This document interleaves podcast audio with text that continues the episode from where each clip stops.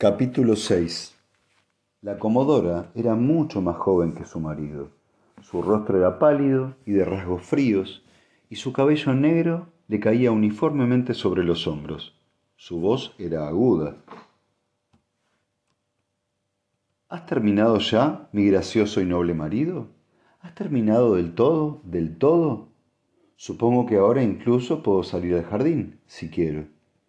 No hay necesidad de dramatizar, Licia querida, dijo el comodoro dulcemente. El joven vendrá esta noche a cenar y tú podrás hablar todo lo que quieras con él e incluso divertirte oyendo todo lo que yo le digo.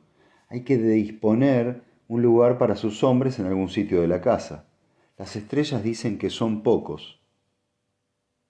Es más probable que sean una piara de cerdos que comerán animales enteros y beberán barriles de vino, y te dejarás y te quejarás dos noches seguidas cuando calcules los gastos.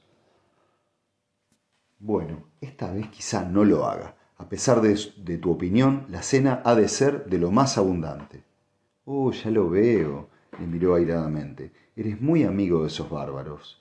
Quizá esta es la razón de que no me permitieras asistir a la entrevista. Quizá tu alma, un poco marchita, esté tramando volverse contra mi padre. De ninguna manera. Sí, debería creerte, ¿verdad? Si alguna vez hubo alguna mujer sacrificada por la política a un matrimonio insípido, esa he sido yo. Hubiera podido conseguir un hombre más apropiado en las callejuelas y los caminos de barro de mi mundo.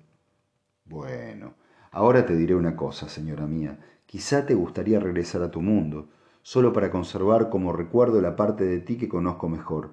Primero te podría cortar la lengua. Y Balanceó la cabeza apreciativamente hacia un lado. Como toque final a tu belleza, las orejas y la punta de la nariz.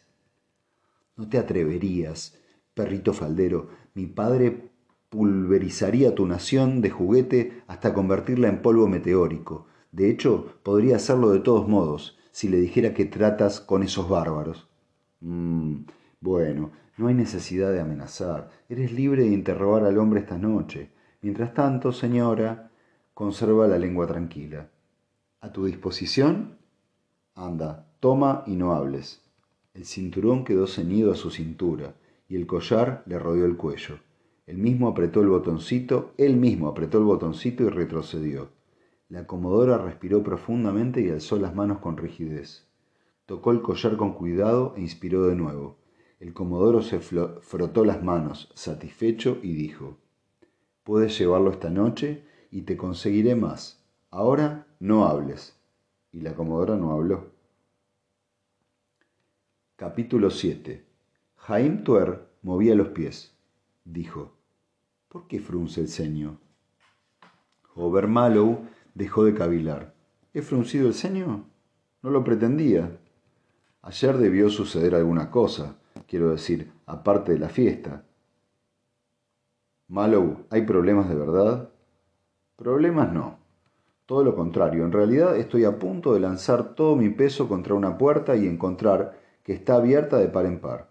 Vamos a entrar en esa fundición de acero con demasiada facilidad. ¿Teme alguna trampa? Oh, por el amor de Celdo, no sea melodramático. Malo reprimió su impaciencia y añadió, y añadió ya más calmado. Es solo que una entrada tan fácil significa que no hay nada que ver.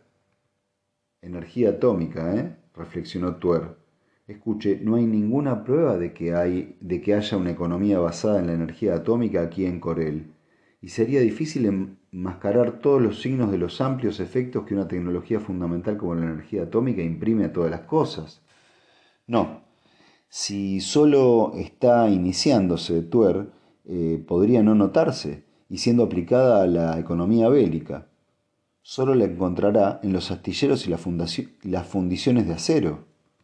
De modo que si allí no hay, es que es que no tienen o no la enseñan. Tire una moneda a cara o cruz, o adivínelo. Tuer meneó la cabeza. Me hubiera gustado hasta estar ahí con usted ayer. A mí también me hubiera gustado, dijo Malo inflexiblemente.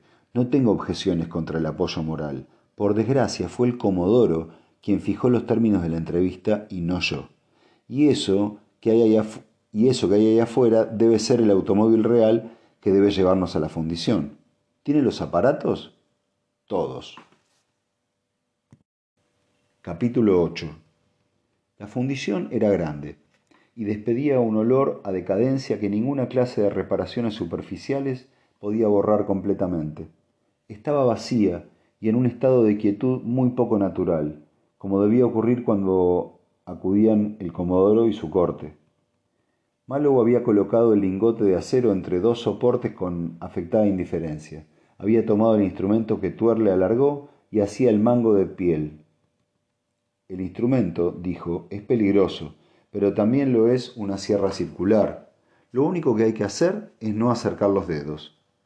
Y mientras hablaba, dirigió la boca del aparato contra el lingote y la deslizó a lo largo de éste con suavidad. El lingote cayó al suelo cortado en dos. Hubo un salto unánime y Mallow se echó a reír. Recogió una de las mitades y la sujetó contra la rodilla. Puede ajustarse la longitud del corte exactamente hasta una centésima de milímetro, y una plancha de 50 milímetros se podría cortar por la mitad con la misma facilidad. Si ha comprobado la profundidad deseada, puede poner el lingote de acero sobre una mesa de madera y cortar el metal sin rayar la mesa. Y a cada frase, la sierra atómica se movía y una viruta de acero caía al suelo. Esto, dijo, es aserrar el acero. Echó la sierra hacia atrás. También puede emplearse como cepillo. ¿Quiere disminuir la anchura de un lingote, borrar una irregularidad, separar una parte corroída? Mire. Una delgada y transparente hoja de metal salió de la otra mitad del lingote original, primero de 15 centímetros de anchura, después de 20 y después de 30. ¿O como taladradora? Todo se basa en el mismo principio. La gente se agolpaba a su alrededor podía parecer la exhibición de un prestidigitador, un mago o una función de variedades realizada ante navegantes ansiosos. El comodoro Asper manoseaba virutas de acero. Altos funcionarios del gobierno se ponían de puntillas para mirar por encima del hombro de su vecino y susurraban mientras Mallow practicaba limpiamente agujeros a través de 25 milímetros de duro acero a cada toque de su taladradora atómica. Solo una demostración más que alguien traiga dos trozos pequeños de tubo. Un honorable chambelán de una cosa u otra se apresuró a obedecer en medio de la agitación general y se ensució las manos como cualquier obrero. Mallow las mantuvo en posición vertical y cortó los extremos con un solo golpe de sierra y después unió los tubos por los extremos recién cortados. Y fue solo un tubo, los nuevos extremos, carentes incluso de irregularidades atómicas, formaban una pieza después de la juntura, que se realizó con un solo toque. Entonces Mallow miró a sus espectadores, pronunció una palabra y se interrumpió. Sintió una profunda opresión en el pecho y el estómago se le puso rígido y frío. Los propios guardaespaldas del Comodoro en la confusión habían logrado situarse en la primera línea y Mallow por primera vez pudo ver las, las extrañas armas portátiles con todo detalle. Eran atómicas. No había equivocación posible. Un arma no atómica con un cañón así era imposible. Por eso no era lo más, pero eso no era lo más importante. No, er, no lo era en absoluto. Las culatas de las armas tenían profundamente grabadas en oro viejo la nave espacial y el sol. La misma nave espacial y el sol que había en todos los grandes volúmenes de la enciclopedia original de la Fundación y aún no había terminado. La misma nave espacial y el mismo sol que había decorado las banderas del Imperio Galáctico durante milenios. Malo habló sin dejar de pensar. Comprueben el estado de este tubo. Es de una sola pieza. Es, no es perfecto, naturalmente, pues la juntura se ha hecho a mano. No había necesidad de más números de prestidigitación. Todo había terminado. Mallow se daba por satisfecho. No pensaba más que en una sola cosa, el globo de oro con sus rayos convencionales y la figura oblicua en forma de cigarro que era una nave espacial. La nave espacial y el sol del imperio. El imperio. Las palabras se repetían una y otra vez. Había pasado un siglo y medio, pero todavía existía el imperio En algún lugar olvidado de la galaxia todavía existía y estaba emergiendo de nuevo hacia la periferia.